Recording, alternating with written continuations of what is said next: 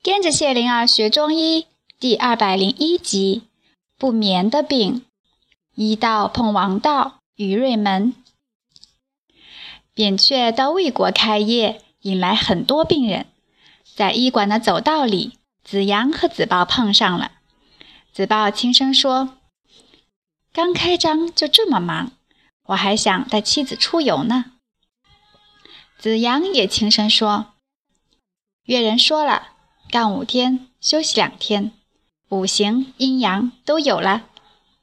子包说：“再商量一下，去哪玩？”他匆匆地进了诊室。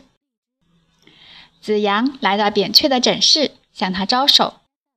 扁鹊示意大医继续按脉，走了出来，跟着子阳去隔壁的诊室。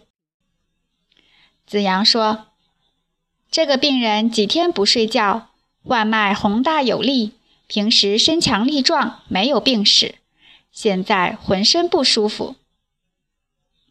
扁鹊来到那个男病人面前，上下看了，说：“用井水凉洗大椎、手掌和眼皮，脱光上衣，等皮肤凉了，再盖被单，针刺足心，以静养阴。”子阳点头了，向扁鹊一手。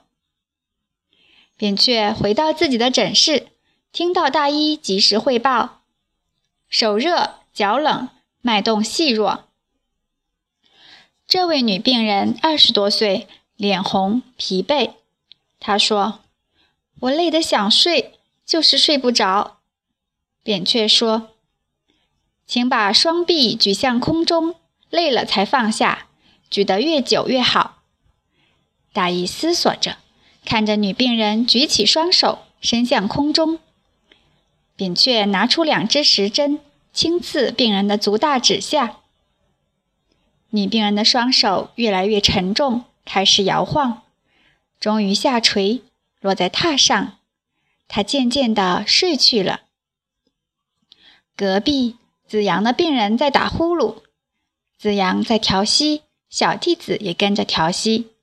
这边。扁鹊的病人也开始打呼噜了，几声呼噜之后又安静了。两只时针仍在轻刺他的足大指下。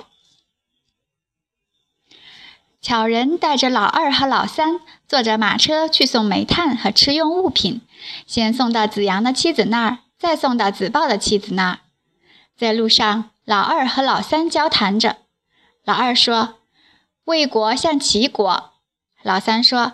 人多店多，巧人问：“喜欢魏国是吗？”“喜欢。”两个孩子都说。老三又说：“这儿的人开心，唱唱跳跳。”三个人看街面，能见到、听到很多人哼唱歌曲。有人碰到熟人，彼此招呼时像跳舞一样欢快。三人看了也觉着欢快。